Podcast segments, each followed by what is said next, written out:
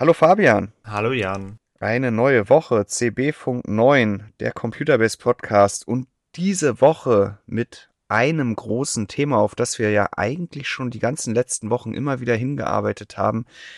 AMD Ryzen 7000 X3D ist erschienen und wir hatten die erste CPU im Test. Fabian, hast du schon zugeschlagen? naja, das äh, an das ist erschienen kannst du ja noch so ein kleines Sternchen dran machen, wie es anscheinend aussieht. Ähm, zum einen haben wir ja nur die beiden Reisen 9, die tatsächlich jetzt offiziell ihren Marktstart haben und die Verfügbarkeit ist ja anscheinend auch gar nicht mal so gut. Ja, da hast du recht. Da waren heute schon, wir nehmen diesen Podcast am Dienstagabend auf. Heute um 15 Uhr war Marktstart. Da haben einige dann doch ihre F5-Tasten malträtiert und die meisten Händler hatten nur wenig Ware und einige auch noch gar nichts. Beziehungsweise zum hohen Preis, ne? Ja, Aufpreise waren auch wieder zugegen. Ich habe zumindest von einem Händler gehört, dass der auch so ein bisschen verzweifelt war, denn der hatte die Ware auf Palette im Wareneingang, aber sie einfach noch nicht verbucht und ähm, daher konnte er sie auch noch nicht als Ablager verfügbar führen. Das hat da, glaube ich, zu so ein bisschen mieser Stimmung auch bei diesem Händler geführt, denn wenn man eine CPU verkaufen konnte, dann sicherlich zum hohen Preis gleich am ersten Tag. Hm. Wir hatten ja ein Prozessor davon im Test und wir wollen nochmal ein bisschen auf diesen Test eingehen, ein bisschen hinter die Kulissen blicken lassen und das Ergebnis diskutieren. Fabian, vielleicht nochmal in drei Sätzen, was sind eigentlich diese X3D oder X3D CPUs? Die meisten von euch werden ja bestimmt wissen, dass ein Prozessor heutzutage auch über Speicher verfügt. Das heißt, wir haben nicht nur den Arbeitsspeicher oder halt eine SSD, wo Daten gesichert werden, sondern so ein Prozessor, der kann auch selber Daten sichern. Und zwar sogar in SRAM, also sehr, sehr, sehr, sehr schnell im Speicher. Dieser sehr, sehr, sehr, sehr schnelle Speicher ist aber flächenintensiv, das heißt, er braucht vergleichsweise viel Platz und das auf so einem kleinen CPU-Die ähm, da passt also nicht sehr viel drauf. Das ist also sehr begrenzter Speicher, der aber sehr, sehr wertvoll ist, weil die Daten extrem wenig Zeit brauchen, bis der Prozessor darauf zugreifen kann. Und das nennt man dann Cache in diesen Prozessoren. Und dieser Cache, der ist für, insbesondere für Spiele, sehr, sehr wichtig, wie es sich in den letzten Jahren gezeigt hat. Je mehr Cache, je schnellerer Cache, ähm, desto besser die Leistung in Spielen und teilweise lässt sich die Leistung somit in Spielen mehr verbessern als durch einfach höhere Taktraten oder eine andere Architektur. Und AMD hat in der letzten Generation schon mit dem Ryzen 7 5800X 3D damit begonnen, diesen Cache aufeinander zu stapeln. Das heißt, man hat nicht nur eine Ebene, wo der Speicher neben den ganzen logischen Einheiten des Prozessors sitzt, sondern man hat diesen Speicher noch oben drauf getan. Somit kann man den verfügbaren Platz halt viel effizienter ausnutzen und wesentlich mehr Cache anbieten. Und jetzt haben wir den Ryzen 9 7950X3D und den 7900X3D mit 16 und 12 Kernen und die haben halt eben zwei CCDs, also 2x8 Kerne beziehungsweise 2x6 Kerne auf einem Chiplet auf ihrem Die. Und eines dieser beiden Chiplets hat jetzt auch diesen X3D Cache bekommen äh, beziehungsweise Recache nennt AMD das. Das heißt, einen zusätzlichen Baustein mit 60 Megabyte zusätzlichem Level 3 Cache auf einem der beiden Chips. Genau, und AMD hat in dieser Generation ja damit erstens einen großen Wunsch der Spieler und Nichtspieler auch Anwender erfüllt, nämlich äh, da hieß es ja in der letzten Generation immer, der Ryzen 7 5800X3D, das ist so eine tolle CPU, aber ich hätte ihn doch gerne auch mit 16 Kernen. Und ähm, gleichzeitig will aber AMD damit so ein bisschen die eine weitere Marktlücke erschlossen haben, nämlich der 5800X3D war ja mit seiner Ausrichtung mit den etwas niedrigeren Taktraten, die er Cache-bedingt bieten musste. Der Cache hat einfach nicht, nicht noch höhere Taktraten zugelassen. Weil dieser Cache halt auch Strom verbraucht, ne? Also das ist halt im Grunde genommen der, äh, die Begründung gewesen, die AMD geliefert hat, oder nicht? Genau, und das liegt dann wohl auch ähm, in der Spannung begründet, die letztendlich dann nicht nur für die CPU als solche, sondern eben auch für den Cache relevant ist. Auf jeden Fall war diese CPU im Vergleich zu einem 5800X ähm, letztendlich in Spielen überlegen, aber in Anwendungen unterlegen und hatte eben keine Chance gegen die ganz großen 12 und 16 Kernvarianten. Und mit den beiden Ryzen 9 will AMD in dieser Generation jetzt eben beide Welten vereinen. Es gibt äh, beide Varianten auch mit X3D Cache, aber eben nur auf einem Chiplet. Damit ist weiterhin die Gaming-Leistung äh, auf X3D-Niveau laut AMD und äh, darüber hinaus kann aber über die größere Anzahl der Kerne dann auch in Anwendungen eine noch größere Leistung abgerufen werden. AMD spricht da sogar davon, dass diese CPUs besonders effizient sind. Da gehen wir gleich auch noch mal ein bisschen drauf ein. Und ähm, der Vorteil darüber hinaus ist dann auch noch zwei CCDs zu haben, von denen einer nur den Cache sitzt, dass der ohne Cache weiterhin die Taktraten liefert, wie der jeweilige Schwesterprozessor ohne den X3D-Cache. So verkauft AMD den Schritt zu den zwei CCD-CPUs mit nur einem Cache-CCD, sage ich mal, als äh, Schritt zur eierlegenden Wollmilchsau. Im Vorfeld haben sich da aber viele Sorgen darum gemacht, ob das alles so gut funktioniert. Und wir hatten jetzt den Ryzen 9 7950 X3D ungefähr eine Woche vor Fall des Embargos am Montag im Test und können sagen, das hat eigentlich ganz gut funktioniert mit dem Modell. Ja, eine Frage, die in den Kommentaren dann noch schon häufiger aufkam. Warum war es denn eigentlich nur der 7950 X3D? Was ist mit dem 7900 X3D? Wir wurden, man sagt immer so schön, nur mit dem großen Modell bemustert. Das ist ja dann auch immer so, wenn man dann die Nachricht bekommt, dass da äh, ein Muster unterwegs ist und in der Regel weiß man auch schon, bevor es eintrifft, was es dann genau ist. Dann hört man sich so ein bisschen in der Branche um. Haben denn alle nur die eine Variante bekommen? Gibt es vielleicht wen, der hat beide bekommen? Gibt es jemanden, der hat vielleicht nur den kleineren bekommen? Und da war uns dieses Mal relativ schnell klar, hm, zumindest in Europa sieht es überall gleich aus. Und dann kam jetzt auch letztendlich am Montag weltweit dasselbe Ergebnis zum Vorschein. Alle hatten nur den ganz großen. Und dann bemühen wir uns aber auch in der Regel im Vorfeld der Produkteinführung immer noch, den irgendwo anders herzukriegen.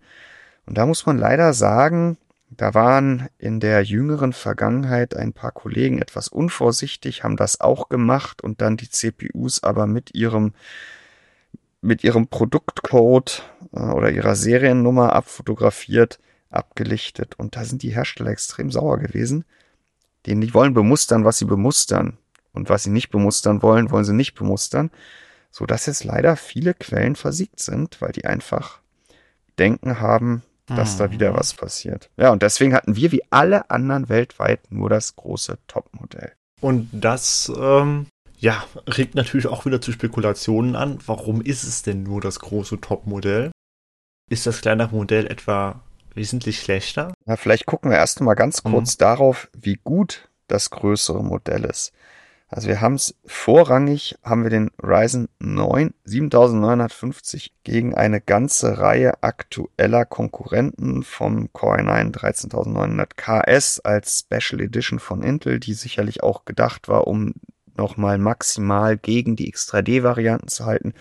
Über den 13900K, 13700K, 13600K und ähm, dann die drei Ryzen 7000 in Form von 7950, 7900, 7700X und die alten Varianten 5800X 3D und 5800X getestet. Das Ganze haben wir gemacht auf einer GeForce RTX 4090 auf der einen Seite und um dann auch mal wieder dem Thema nachzugehen, macht es jetzt einen gravierenden Unterschied, ob ich eine GeForce habe oder eine Radeon. Insbesondere im CPU-Limit haben wir es alternativ dann auch nochmal auf einer Radeon RX 7900 XTX gemacht. Ja, und das Ergebnis war ja sogar ein bisschen überraschend. Ne?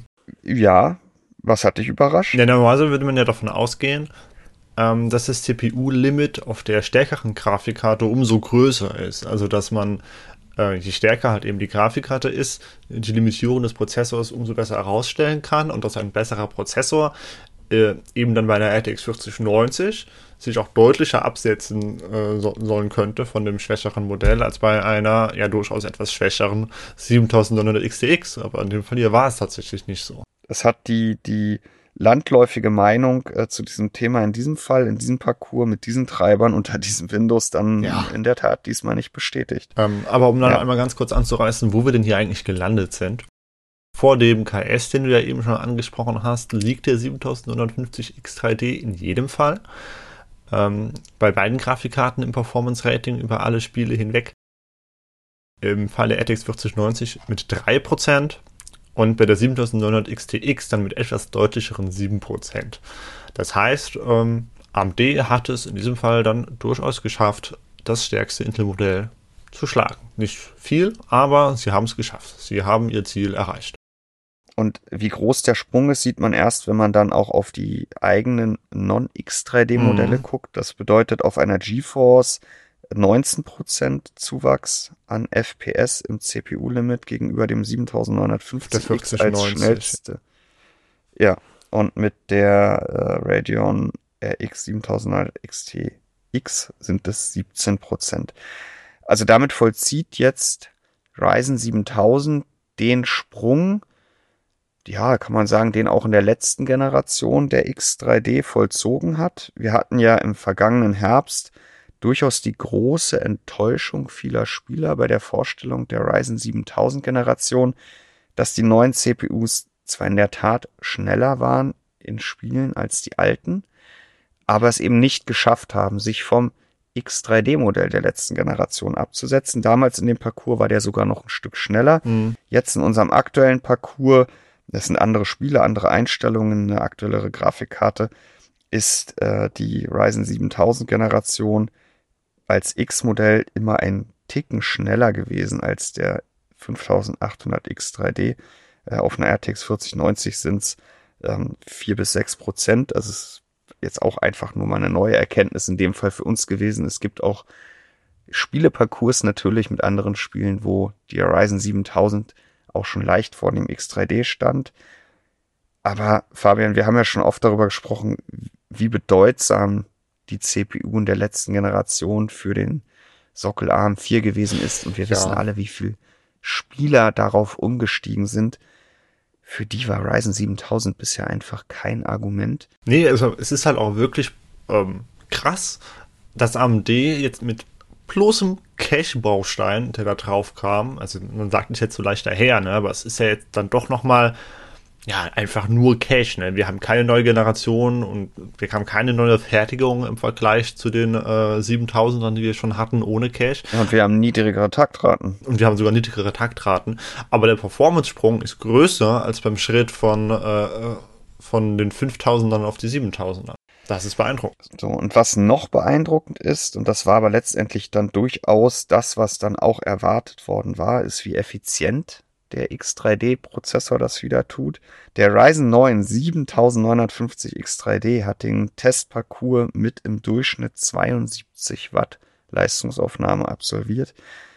Und das sind nochmal 4 Watt weniger als der Ryzen 7 5800 X3D gebraucht hat mit 76 Watt. Das ist durchaus ein überraschendes Ergebnis. Ja, die neue CPU ist in einer anderen Fertigung gefertigt, nämlich in 5 statt 7 Nanometer. Ähm, aber nichtsdestoweniger sind ja mehr Kerne verbaut, wobei die CPU eben auch probiert, die nicht genutzten, nicht Cache-Kerne auf dem nicht becachten CCD zu parken, was dann auch noch ein paar Watt sparen kann. Und Fabian, besonders beachtlich ist aber der Vergleich dann zu den ja. Intel-CPUs. Die verbrauchen Test. mal eben das Doppelte, beziehungsweise im Fall des KS mehr als das Doppelte. Sie sind halt, also jetzt zu sagen, sie sind sogar langsamer, okay, ne? wir, wir reden hier immer noch von 720p Benchmarks. Wenn man ein wenig die Spieleauswahl rangiert, ähm, kommt man da bestimmt auch irgendwie auf, einen, auf eine bestimmte Auswahl, wo der i9 dann ein wenig schneller ist. Deswegen einfach mal sagen, okay, sie sind gleich schnell, geben wir Intel das, aber dann verbraucht AMD halt die Hälfte an Strom. Also das ist halt absurd, wie viel effizienter dieser Reisen 9 arbeitet. Nun wird sowas dann ja auch ganz schnell wieder ganz weit vorne äh, vor den Karren gespannt. Ähm, dann kommen auf der anderen Seite wieder Stimmen auf, äh, die vorrechnen, wie irrelevant das für den eigenen Geldbeutel ist.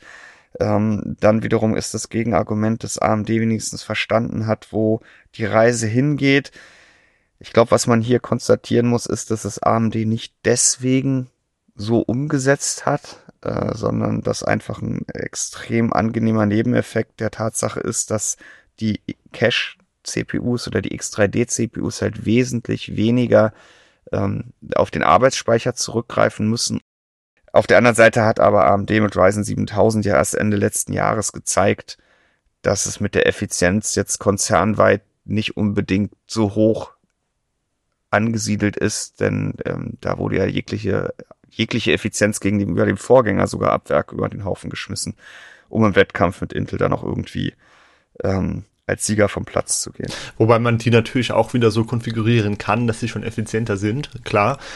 Das schafft der Reisen, äh, das schaffen die X3D-CPUs, also zumindestens der 7950 X3D jetzt, ab Werk ohne dass die, die Spieler da irgendwas groß dran machen müssen. Und ja, ich glaube auch, dass es einfach daran liegt, dass die CPU deutlich effizienter ausgelastet werden kann, weil sie halt eben nicht mehr darauf warten muss, dass Daten in den Cache geladen werden, äh, es einfach weniger Cache-Misses gibt und einfach alles, was sie braucht zum Rechnen, immer direkt vorhanden ist. Ja, dann wären wir eigentlich auch schon bei dem Punkt, den wir im Artikel selber nur kurz angerissen haben, weil dieser Prozessor, auch wenn er mittlerweile durch mehr als acht Kerne die Möglichkeit bietet, auch in Anwendungen, die extrem parallelisiert sind, schnell zu sein, dann werden in der Regel Spieler zu dieser CPU greifen. Aber wir haben uns die Anwendungsleistung noch angeguckt und da hat ja AMD von extrem effizienten CPUs gesprochen. Ja, der Ryzen 9 7950 X3D ist sehr effizient, aber das hast du gerade schon gesagt, man kriegt ja auch die X-Modelle sehr effizient, wenn man einfach die ab Werk vorliegende TDP von 170 Watt oder die daran geknüpfte maximale Verlustleistung, solange der Kühler das mitmacht, von 230 Watt reduziert. Hm. Und die beiden Ryzen 9 kommen am Werk, ab Werk ja nur mit 120 Watt TDP, was in einer maximal zulässigen Leistungsaufnahme, sofern die Temperaturen es zulassen, von 162 Watt, also 68 Watt weniger resultiert. Und Volker hat dann die CPU auch noch mit niedrigeren Package Power Limits betrieben und letztendlich kam dabei raus Ryzen 9 7950 X3D und Ryzen 9 7950X nehmen sich da letztendlich nichts. Also die Effizienz kommt an der Stelle einzig und allein durch die geringere Leistungsklasse und kann auch durch ein X-CPU erreicht werden. Und du hast in Anwendungen durch den Cache wenig überraschend keinen Vorteil. Nee, das ist, äh, also AMD hat da ja auch in der Vergangenheit teilweise von Game Cache gesprochen, oder nicht? Oh, ich glaube, das Wort ist im Zusammenhang mit den CPUs gefallen. Ja. Also das ist wirklich eine, äh, ja, dedizierte Gaming-CPU, ähm, die für Spieler gemacht ist, wenn man das so nennen möchte, was ja in den Kommentaren auch schon für ein bisschen Diskussion gesorgt hat teilweise. Ähm, begrüße ich aber eigentlich wirklich, denn äh, die allermeisten PC-Spieler werden ihre CPU wirklich primär fürs Gaming auch verwenden, wenn sie sich so eine starke CPU kaufen. Also klar, es gibt die Anwendungsleistung, die relevant ist für einige, aber es ist jetzt nicht so, dass dieser 7950 X3D da schlecht wäre. Er erzielt im Rahmen seiner Verlustleistung, die er ab Werk zugesprochen bekommt, das Ergebnis, das auch die X-CPU mit dieser Verlustleistung erzielen würde. Hm. Und dabei hilft ihm auch, dass er bei 162 Watt unter Multicore-Volllast nicht über 5 GHz takten kann und damit takten letztendlich beide Chiplets auf dem gleichen Taktniveau. Denn während das Chiplet ohne den Cache ab Werk bis 5,7 GHz takten kann, kann das mit Cache, das haben wir im Test jetzt endlich auch rausfinden können, AMD hat dazu im Vorfeld nichts gesagt, bis 5,3 GHz takten. Aber bei 162 Watt reicht es eben nur noch für knapp 4,8, 4,9 GHz. Und dann hat sich da auch diese Diskrepanz aus den Taktraten zwischen den Chiplets aufgelöst. Genau dieses Zusammenspiel zwischen den Chiplets, Fabian, war für mich dann doch am Ende auch eine der großen Überraschungen im Test. Denn ich glaube, wo der Prozessor in Sachen Gaming landet, ja, da gab es einige sehr pessimistische Stimmen im Vorfeld, die da deutlich weniger Wachstum gesehen haben, aber es gab auch ein paar sehr optimistische Stimmen. ja, ja. Ähm, dass es im Schnitt dazu reichen wird, den Core i9 13900 KS zu schlagen. Ich glaube, das war dann doch durchaus absehbar. Ich glaube, das war spätestens damit absehbar, äh, dass Intel diesen KS halt eben nur so ganz nebenläufig auf den Markt geschmissen hat und ihn nicht mal mehr groß zu CES beworben hat. Ja. Ich glaube, spätestens ab da sollte jedem klar gewesen sein, es wird wohl nicht reichen, um den, äh, um die X3Ds zu schlagen. Und dass der Ryzen dafür deutlich weniger Strom aufnehmen wird, das lag dann doch auch durchaus im Bereich des Möglichen. Ja, aber dass es jetzt so wenig ist, oder? Also hast du damit gerechnet? Habe ich erst nicht, als ich aus der Vogelperspektive auf diesen Aspekt 16 Kerner geblickt habe, aber unter Berücksichtigung der Tatsache, dass ja in Spielen dann meistens nur der eine CCD belastet wird mhm. und der eben aus der 5 Nanometer Fertigung kommt, ja, hätte man mit recht, hätte auch ich damit rechnen können. Womit ich nicht gerechnet hätte, denn da hat AMD im Vorfeld ja auch wirklich hinterm Berg gehalten und dann irgendwann auf Twitter mal verlauten lassen, dass es da eine Whitelist gibt, womit ich nicht gerechnet hätte, dass das im Test so einwandfrei funktioniert hat mit der Zuweisung der Threads, die eine Anwendung initiiert auf den jeweils optimalen CCD. Und ich musste sagen, ich weiß trotzdem noch nicht so ganz, wie es funktioniert. Hast du es verstanden vom Lesen des Artikels? Nein, ähm, nicht wirklich. Also worauf Jan jetzt überhaupt hinaus möchte, falls, äh, falls einige das jetzt nicht verstanden haben, äh, die CPU entscheidet quasi selber, oder das BIOS oder das Mainboard oder was auch immer, der Chipsatztreiber, die entscheiden selber, ob sie eine Anwendung auf dem Cache CCD laufen lassen oder auf dem Takt CCD. Also die entscheiden selber, ob eine Anwendung wohl besser laufen würde mit mehr Cache oder mit mehr Takt. Und das klappt aber ja, äh, zumindest für Spiele, ausgezeichnet, oder nicht? Genau, wir hatten im Parcours, liefen alle Spiele erstmal grundsätzlich auf dem Cache CCD. Und es gab nur einen Titel, der lief damit nicht schneller als mit dem Ryzen 9 7950X, was ja schon mal vermuten lässt, dass es in dem Fall möglicherweise nicht die richtige Wahl gewesen ist. Und man kann im BIOS dann einstellen, dass grundsätzlich alle Lasten auf dem höher taktenden, nicht becachten CCD eingesetzt werden oder genau andersrum. Und Wolfgang hat nochmal einen Lauf gemacht, wo immer der höher taktende CCD ohne Cache genutzt wurde. Und da hat man gesehen, dass genau in diesem einen Spiel es dann zu einem Performance-Vorteil von zwei Prozent gekommen ist. Also letztendlich kann man auch da sagen, okay, das, äh, der, der Algorithmus hat, hat richtig gelegen. Aber Algorithmus ist auch nochmal ein gutes Stichwort. Wie gesagt, AMD hat im Vorfeld mal gesagt, es gibt da eine Whitelist, was ja bedeuten würde, es gibt eine im Treiber in der Firmware, weiß der Geier was wo, gepflegte Liste, in, in der Exe-Dateien-Titel stehen, die auf dem Cache-Die laufen. Sprich, einer bei AMD hat sich hingesetzt und alle Spiele da reingetippt. Ja, aber das glaube ich halt nicht, ne? Ja, und es ist, es ist jetzt noch etwas mit ins Boot gekommen, das hat uns schon, als wir die, den Prozessor unter NDA bekommen haben, dann doch ganz, äh, erstmal ein bisschen verdutzt. Die Microsoft Xbox Game Bar spielt da auch noch irgendwie eine Rolle. Und ähm, vielleicht noch ein kleiner Blick hinter die Kulissen, als wir letzte Woche die CPU bekommen haben. Äh, da gibt es dann ja auch immer den, auch hier in dieser Runde schon immer mal angesprochenen Reviewers Guide. Und äh, wir orientieren uns da in der Regel nicht an den Benchmarks und auch erst recht nicht an ihrer Auswahl, aber man guckt ja dann doch mal rein, gibt es irgendwelche Hinweise, muss man irgendwas einstellen. Man will ja nicht eine Woche lostesten und dann rausfinden, dass man irgendwas nicht richtig gemacht hat, weil man keine Ahnung hatte. Und da hatte AMD wirklich so eine Installations- und Einrichtungsanleitung hinterlegt. Man musste da auf dem Testsystem oder man sollte dann als Redakteur auch wirklich nochmal gucken, ob gewisse Services in Windows laufen man musste den richtigen Chipsatztreiber installieren, man brauchte ein aktuelles BIOS und ganz, ganz wichtig, sowohl in Windows 10 oder Windows 11 musste die Xbox Game Bar auf dem aktuellen Stand sein. Vielleicht weiß ich nicht, was es ist. Also, was ist das eigentlich? Ja, klärst du. Ja, ich weiß es nämlich auch nicht so richtig, ganz ehrlich. Ähm, also, ich weiß, dass ich da, wenn ich, äh, ich glaube, Windows G ist das. Oder? Ja, jetzt habe ich mal gerade gedrückt. Jetzt öffnet sich hier so ein wundervolles Fenster vor mir. Äh, beziehungsweise mehrere Fenster. Es ist so ein Overlay, ne? Also äh, da ist dann so ein Xbox-Chat geöffnet. Und ja, es ist so ein bisschen vergleichbar mit dem, was ich mir über GeForce Experience zum Beispiel auch aufrufen kann oder aber über den, in, in, den AMD-Treiber. Lautstärke-Mixer ist ja, also mit dabei. Ich kann hier aufzeichnen. Genau, du hast die Möglichkeit, Screenshots aufzunehmen, Videos aufzunehmen. Ähm, ja, so ein, ein Ga Gaming-Toolbar. Ja. Eben.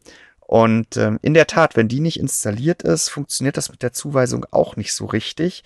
Äh, man kann auch über die Xbox Game Bar, also Windows plus G-Taste, ähm, die jeweils aktuelle Anwendung als Spiel klassifizieren. Also wenn ich äh, eine Anwendung öffne, sei es Cinebench, sei es Photoshop, sei es ein Spiel und dann die Xbox Game Bar öffne, dann habe ich neben diesen ganzen anderen Optionen, die du gerade angesprochen hast, ziemlich zentral, wenn ich daran nichts geändert habe, die Möglichkeit, die aktuell aktive Anwendung zu klassifizieren, eben als soll explizit als Spiel behandelt werden, dann bietet mir eben auch die Gamebar diese ganzen Optionen überhaupt erstmal an. Mhm. Äh, ich kann viele der Funktionen in Word zum Beispiel eben nicht nutzen, weil ich brauche keine Aufzeichnung von Word so, oder Telemetriedaten in der Regel.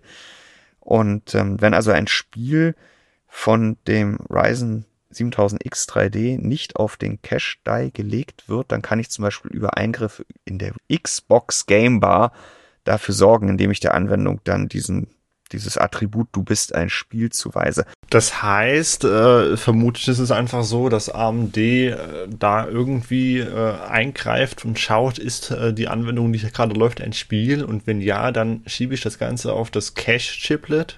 Wolfgang Volker und ich sind noch nicht zu dem Ergebnis gekommen, dass es nur die Xbox Game Bar ist. Du hast doch noch den aktuellen Chipsatztreiber, der hat so ein äh, Core Optimizer, ich habe den genauen Begriff jetzt nicht mehr, also er hat auch eine neue Komponente, die da reinspielt.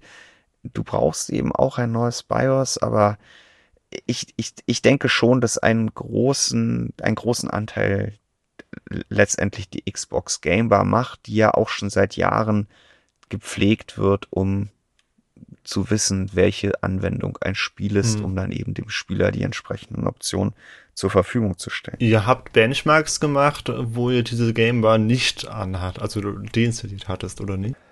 Ja, Wolfgang hatte jetzt im Nachgang nochmal angefangen, da ist er aber noch nicht ganz fertig, genau sich das nochmal anzugucken. Okay. Und zwar hat er dann wirklich ein System aufgesetzt, ohne diese ganzen Schritte zu gehen.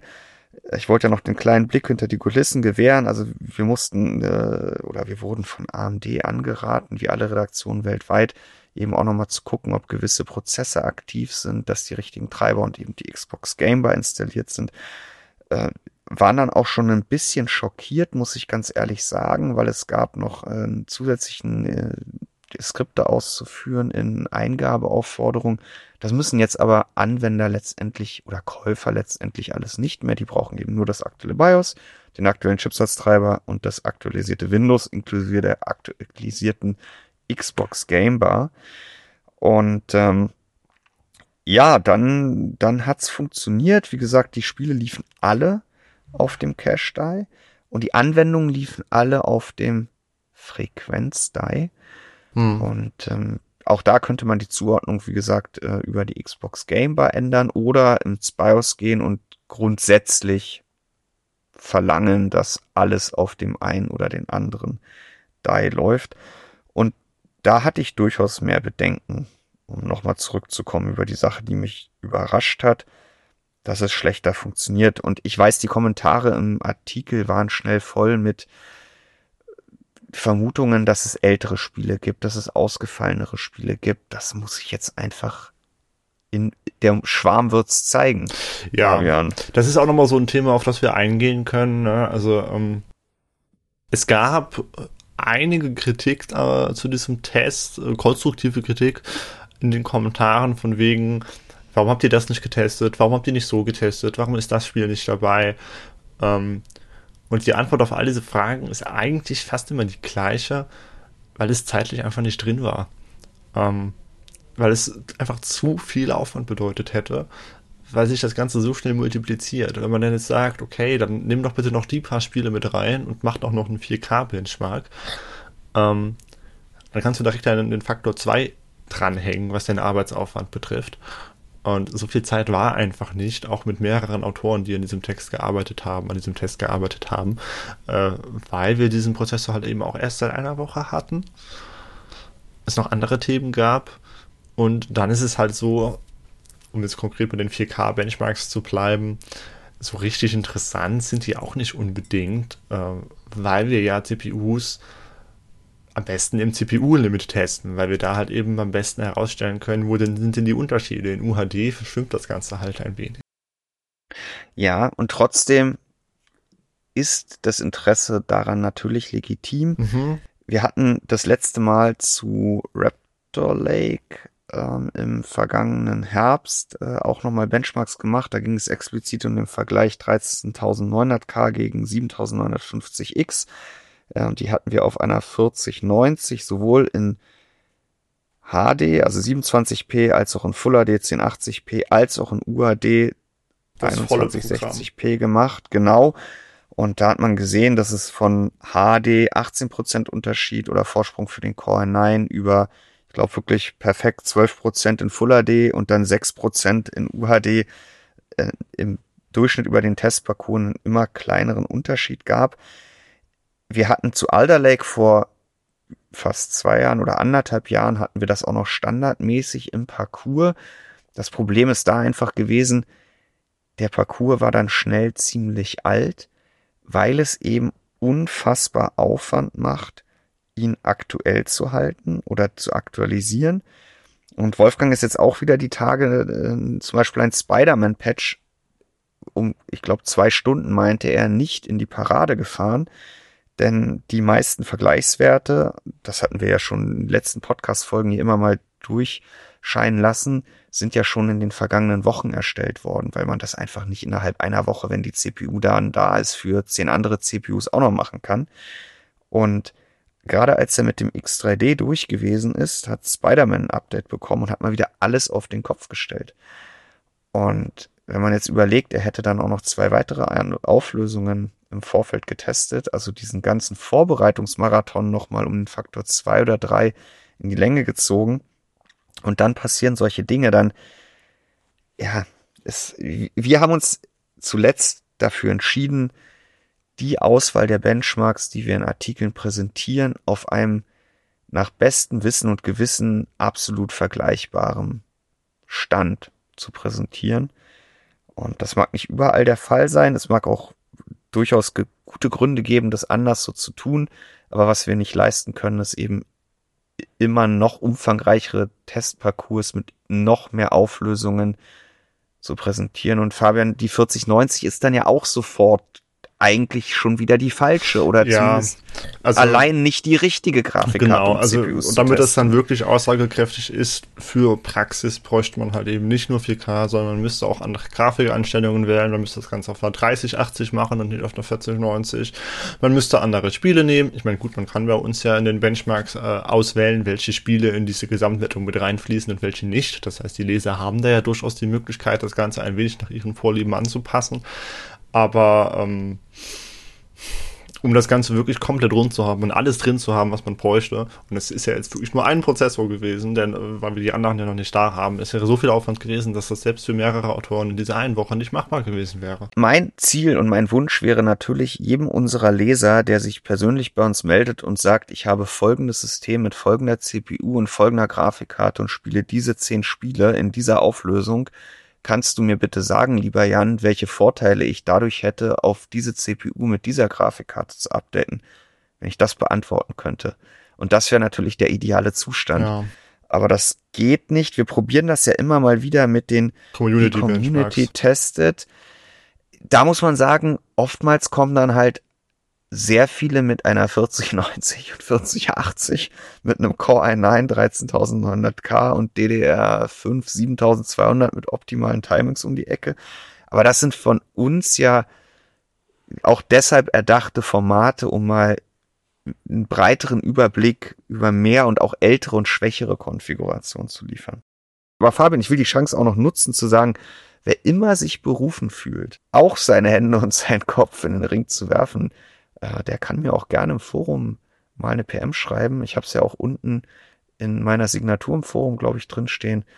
Ähm, wir suchen immer pfiffige, nette Damen und Herren, die Lust haben, Computerbase auch mit eigener Kraft zu unterstützen.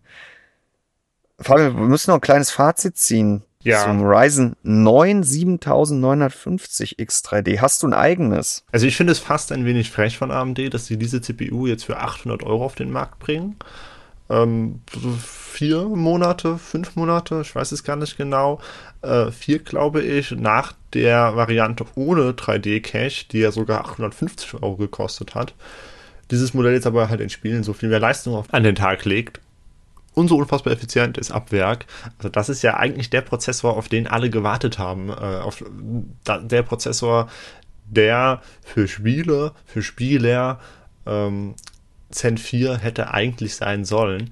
Und diejenigen, die sich äh, das nicht X3D-Modell jetzt in den letzten Monaten zum hohen Preis gekauft haben, ja, inzwischen ist es günstiger, klar, ähm, und keine Anwendungsleistung brauchen, naja, also für die ist es ein bisschen blöd, weil, ja, das wäre mein Fazit, das hier ist eigentlich der Prozessor, ähm, der diese neue Generation für Spieler aus. Nun ist der Preis ja wahrscheinlich auch deswegen so deutlich gefallen für die X-CPUs, weil es dann halt auch nicht so viele gemacht haben, wie mhm. AMD sich das mal vorgestellt hat.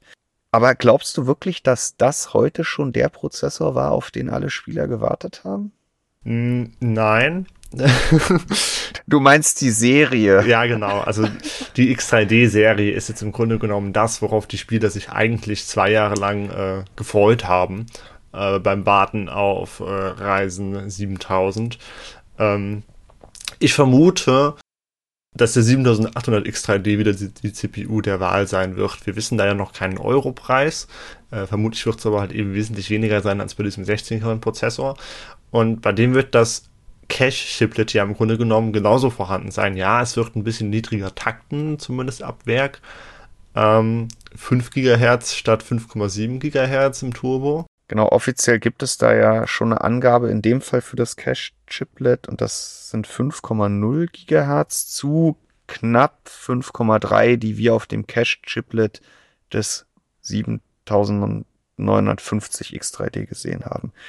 Ähm, also das sind dann ja ungefähr 300 Megahertz weniger, die diese CPU leistet. Es sei denn, dass sie wie viele Ryzen in den letzten Jahren dann auch ein bisschen höher taktet als AMD offiziell angegeben ja, hat. Also vermutlich wird sie marginal langsamer sein, aber halt eben nochmal ein wenig sparsamer, wesentlich günstiger und um Intel zu schlagen, wird es wahrscheinlich auch noch reichen.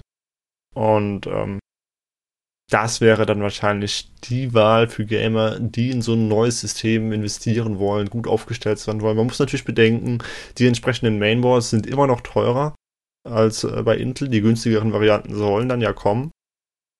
Und man braucht halt DDR5 RAM, wobei äh, sich wahrscheinlich die Anzahl derjenigen, die sich einen i9 äh, K oder sogar KS ins System setzen und das dann mit DDR4 RAM, das wird wahrscheinlich auch eher eine begrenzte Anzahl sein. Ähm, ja, und beim X3D braucht man ja auch wirklich nicht den schnellsten. Also ja. auch generell Ryzen 7000 ist da relativ resistent, was extrem hohe RAM-Taktraten anbelangt. Klar, und der zusätzliche Cache hilft da nochmal weiter jetzt. Ja, dann gibt es ja noch eine Option und die gibt es sogar offiziell auch schon seit heute und das ist der 7900 X3D, der nicht bemusterte kleine Bruder des größeren Ryzen 9. Bei dem ist halt das Ding, dass er ja nur sechs Cache-Kerne hat und halt eben genauso sechs äh, Taktkerne. Genau, da hat AMD im Vorfeld nichts zu verlauten lassen. Äh, wir, aber auch andere Redaktionen haben dann am Montag nochmal nachgehakt und in der Tat gab es dann wahrscheinlich vorher schon von AMD so beabsichtigt, vor dem Verkaufsstart doch noch die Info, dass er eben über jeweils sechs aktive Kerne verfügt. Es gab viele, die gemutmaßt hatten, dass der Cache Die mit acht aktiven Kernen kommt und der Cache, äh, der, der Die ohne Cache mit nur vier Kernen. Das hat AMD aber so noch nie gemacht und nein, er hat eben nur sechs plus sechs und da ist jetzt natürlich noch ein kleines Fragezeichen habe ich dadurch einen Nachteil in Spielen, dass ich nur sechs der in Spielen extrem schnellen Cache-Kerne habe. Mhm. Äh, um da einmal ganz kurz den Grund zu liefern, aus dem das wahrscheinlich so ist, ähm, weil es einfach günstiger ist, sechs Kern-Chiplets zu verbauen als acht Kern-Chiplets, weil bei diesen sechs Kern-Chiplets dürfen dann ja zwei Chiplets defekt sein, die halt eben äh, nicht so gut waren bei der Ausbeute. Ja, ich glaube, und das war aber auch letztendlich der Grund, warum es diese, diese Hoffnung gab, dass es dann doch ein 8 Kern-Chiplet ja. ist, äh, weil man sich durchaus vorstellen konnte, dass AMD ja nur auf vollaktive oder vollständig funktionsfähige CCDs überhaupt einen Cache auflötet. Entweder ist es nicht so oder ist es einfach Produktpolitik und da sind eigentlich acht voll funktionsfähige hm. Kerne drin, aber es gibt eben nur sechs. Hm, hm, hm. also eigentlich so eine Art 10, äh, 14 Kerne. ja. Aber das könnte halt auch dazu führen, dass der Ryzen 7 7800X3D dann sogar schneller ist oder, oder zumindest nicht langsamer als der Ryzen 9 7900X3D. Denn der hat ja, ja zwei Cache-Kerne mehr. Ja.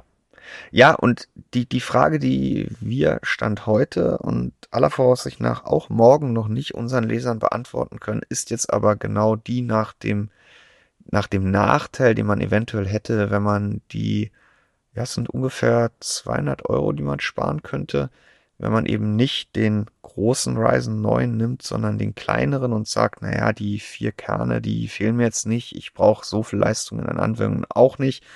Auf den Ryzen 7 möchte ich nicht mehr warten.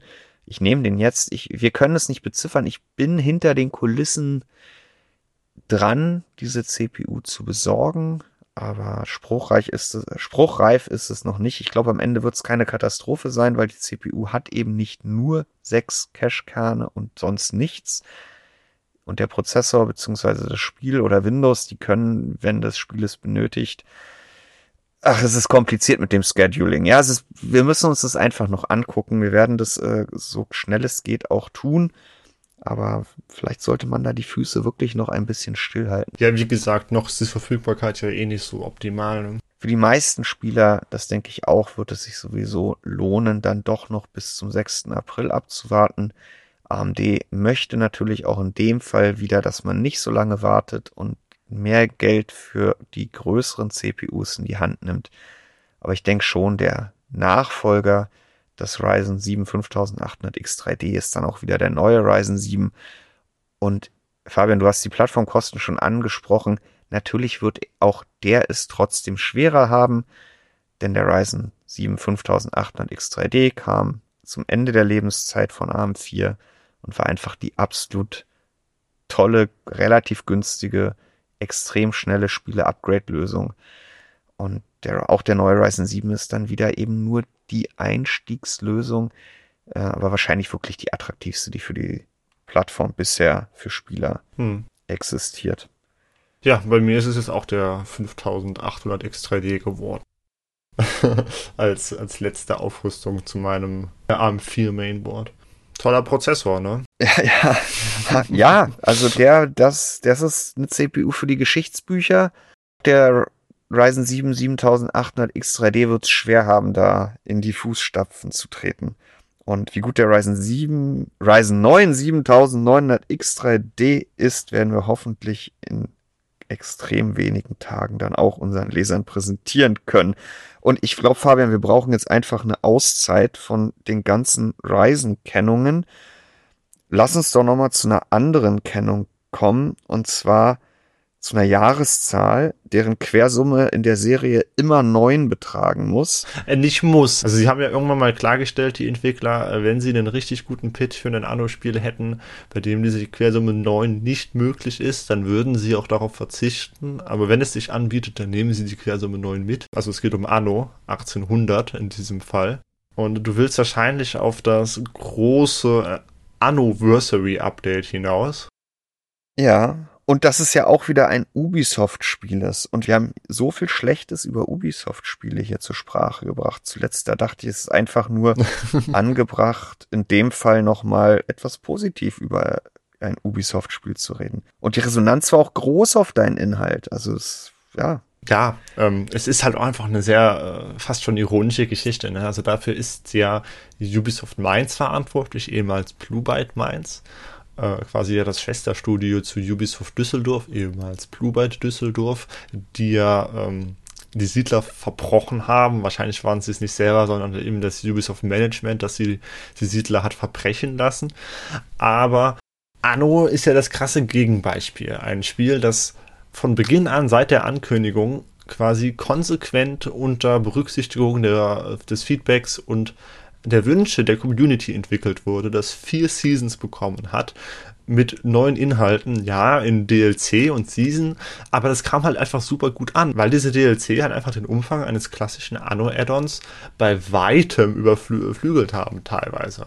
Also gerade das, was äh, Ubisoft jetzt ja letztes Jahr noch mit dem Aufstieg der neuen Welt wieder hingelegt hat, dieses Spiel ist einfach inzwischen dann so unfassbar umfangreich, dass jetzt halt eben diese Neuerungen, die es jetzt halt eben gibt, das wäre ein Kreativmodus, ein Baukasten, wo man sich nicht um Geld, um Produktionsketten, um Waren und Güter und Einfluss scheren muss, sondern einfach nur so ein Miniaturwunder, ein virtuelles Miniaturwunderland basteln kann. Ja.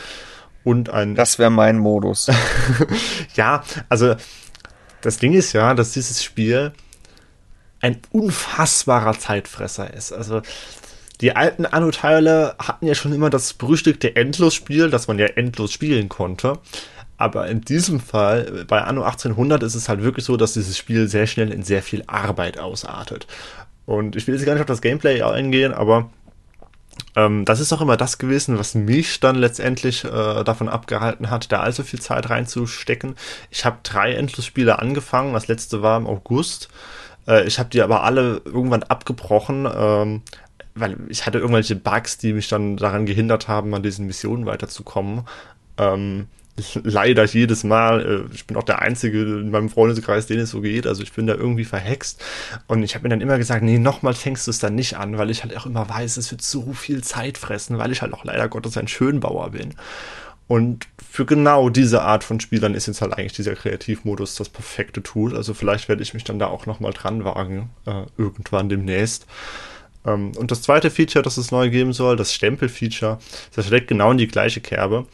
Äh, es wurde sich auch schon seit Jahren gewünscht von der Community und es geht im Endeffekt darum, dass man sich selber quasi Blaupausen zurechtbauen kann an Gebäuden, äh, die man zusammenlegt, ob das jetzt einfach nur eine Konstellation von Zielgebäuden für den Innenstadtplatz ist, ob das ein Layout von Produktionsbetrieben und Farmen und was auch immer ist. Ähm, man kann sich das einmal zusammenbauen, dann wählt man das alles aus, speichert es als Stempel ab, kann es in-game in Ordnern organisieren und kann das Ganze aber auch außerhalb des Spiels im Datei-Explorer öffnen und äh, kopieren und anderen Spielern ja. schicken. Äh, also quasi das ideale Tool, um die perfekt organisierte Produktionskette möglichst kleinem Platz zu entwerfen, zu speichern und anderen Spielern preiszugeben. Ähm, ja, also wer, wer Anno spielt, der, der wird jetzt äh, vor Freude strahlen. Das ist eigentlich das Feature, das das alle immer wollten und jetzt kommt es zum krönenden Abschluss. Also in dem Fall hat Ubisoft alles richtig gemacht mit diesem Spiel. Ja, und die, die, die Zugriffe auf die, die, deine News zum Thema, die waren wirklich auch, ja, groß. hat, es interessiert weiterhin viele. Das Spiel hat so viele Jahre auf dem Buckel und äh, die, die Spieler sind bei der Stange geblieben. Äh, ja, eine, eine positive Ubisoft-Note im CB-Funk-Podcast. Ja, muss man ja auch mal bringen. Habe ich auch so bevorbefoben in der News. Ne? Also es ist auch mal was Schönes. Ich habe aber auch noch ein kleines Thema, äh, das auch Wolfgang heute davon abgehalten hat, zu testen, wie sich ein X3D-System verhält, wenn man äh, bei der Installation mal kurz für kleine Einrichter geht und dann vergessen hat, den Chipsatztreiber zu installieren. Und zwar hat Nvidia heute den ersten Treiber veröffentlicht, der Video Super Resolution unterstützt auf RTX 3000 und RTX 4000. RTX 2000 wird eventuell später noch nachgereicht. Nvidia verspricht mit diesem Feature, dass man in kompatiblen Browsern, aktuell der aktuellste Edge und der aktuellste Chrome Browser, Videos, gestreamte Videos aufhübschen kann. Und zwar nicht einfach nur mit Schärfefiltern, Scharfzeichnern, sondern insbesondere mit Fokus auf die Artefakte, die in der Regel eben durch Kompression bei einer geringen Bitrate zustande kommen.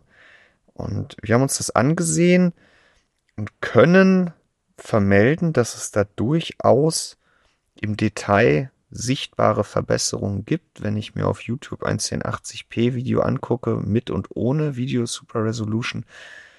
Aber Fabian, es hat einen unfassbaren Nachteil es lastet die Grafikkarte echt extrem aus. Und wir haben uns das auf einer 3050, einer 4070 Ti und auf einer 4090 Laptop GPU angeguckt. Und wir haben gemessen bis zu 270 Watt. Ja, also vor allem halt die GDP wurde halt auch äh, teilweise ausgelastet. Ne? Also die 4090, die darf ja nicht über 175 Watt in diesem Laptop, den wir haben. Aber die hat sie sich halt auch genommen. Ja, und die 3050 ist bei 130 Watt an die definierte genau. Obergrenze gestoßen. Die konnte dann auch 1440p mit 60 FPS nicht mehr weiter aufhübschen, weil ihr die Leistung dazu einfach fehlte. Und ähm, das, das fand ich äh, interessant, äh, auch die Reaktion unserer Community. Das ist ja so ein bisschen so ein Software-Thema, betrifft nur das Betrachten von Videos. Äh, oft, oftmals wird sowas auch gar nicht so wahrgenommen, wenig gelesen, nicht so kommentiert, aber da ging es durchaus heiß her und ich persönlich muss mich da durchaus dem Fazit, dem überwiegenden Fazit der Community annehmen das scheint mir aktuell noch nicht der große Wurf zu sein und insbesondere in Anbetracht der Leistungsaufnahme ist das halt absurd. Also ich würde sogar so weit gehen zu sagen, dass es eine große Enttäuschung ist, also zumindest ja. für mich persönlich. Wäre eh nicht in Frage gekommen, weil das halt nur Edge und äh, Chrome ist und äh, Firefox ist halt quelloffen, also keine Ahnung, ob sie das da irgendwann nachliefern. Aber wenn sie es in der aktuellen Version da nachliefern, äh, nee, also ich sehe mich das auch nicht zur Probe auch nur einmal verwenden, weil die Unterschiede halt echt nicht so groß sind. Und bei der Leistungsaufnahme, also das kannst du doch wirklich nicht rechtfertigen. Ich würde immer dann einen halben Meter weiter weg vom Bildschirmrücken äh, bevorzugen, um die Artefakte weniger wahrzunehmen, als Nvidia VSR zu nutzen. Hat mich wirklich überrascht. Auch Wolfgang uns angeguckt, sagt so, ja, es ist halt so, es sind verschiedene Systeme, aber Irrsinn. Ja, also Irrsinn trifft das Ganze trifft das Ganze sehr gut. Ja, in niedrigeren Auflösungen ist es nicht ganz so schlimm. Ja, 60 FPS macht es schlimmer als 30 FPS und zwar wesentlich, aber es ist noch nicht reif. Liebe Zuhörer, liebe Leser, wir werden euch auch in der kommenden Woche mit einer neuen Folge CB-Funk beglücken. Freuen uns erneut über Feedback. Gerade in der letzten Woche sind auch ein paar schöne Kommentare mit konstruktiver Kritik, aber auch Lob zusammengekommen. Wir lesen uns das alles durch und freuen uns sehr darüber. Gebt uns weiter Feedback. Fabian, guck mal, jetzt fällt mir aber noch ein Punkt ein, den ich auf der Liste Ach. hatte. Ja, da hat uns ja, nämlich ein Zuhörer noch heute geschrieben, und zwar Möller13, dass wir doch, auch wenn wir nicht Clickbait mäßig jeden Tag mm, auf der mm. Seite über Gerüchte sprechen möchten, schreiben möchten, ob wir nicht hier im Podcast über absurde Gerüchte sprechen könnten, die uns über den Weg laufen, doch sicherlich. Ja. Aber das können wir kurz machen. Also, Aktuell ist nicht viel los. Genau, würden wir gerne, aber es gab einfach nichts. Ja. Es äh, gab jetzt am Wochenende noch das Gerücht, dass äh, die kursierenden Reisen 7000 äh, X3D Benchmarks noch 20% unter dem lägen, was zu erwarten sei. Äh, aber ja. dann war uns da auch noch direkt klar, dass das Blödsinn ist. Deswegen haben wir es jetzt gar nicht gebracht. Da hast du ja gleich noch ein schönes Beispiel gefunden und diesem Wunsch von Möller ein Möller 13 konnten wir gleich nachkommen. Aber wir werden es für die Zukunft äh, mal im Auge behalten. Äh, absurde ja. Gerüchte, die wir zwar gesehen, aber über die wir nicht berichtet haben. Also ganz im Allgemeinen könnt ihr euch, äh, wenn ihr irgendwas wünscht, äh, immer gerne in den Kommentaren dazu äußern, wenn wir mal über irgendwas reden sollen im Podcast, in diesem Format, was vielleicht in einem Test, in einem Bericht oder in News keinen Platz hat. Dafür ist dieses Format ja auch da, also gerne her mit diesen Hinweisen, Anregungen oder Ideen das ein oder andere Thema auch mal abseits dieser wöchentlichen Diskussion über die Themen, die gerade aktuell gewesen sind, haben wir jetzt ja auch schon mal ins Auge gefasst. Aber da wollen wir noch nicht zu viel verraten, bis es nicht on air gegangen ist. Ja, Fabian, dann machen wir jetzt viel zu spät, aber frohen Mutes den Deckel drauf und sagen wie jede Woche einmal in die Runde. Tschüss, bis nächste Woche. Bis dann.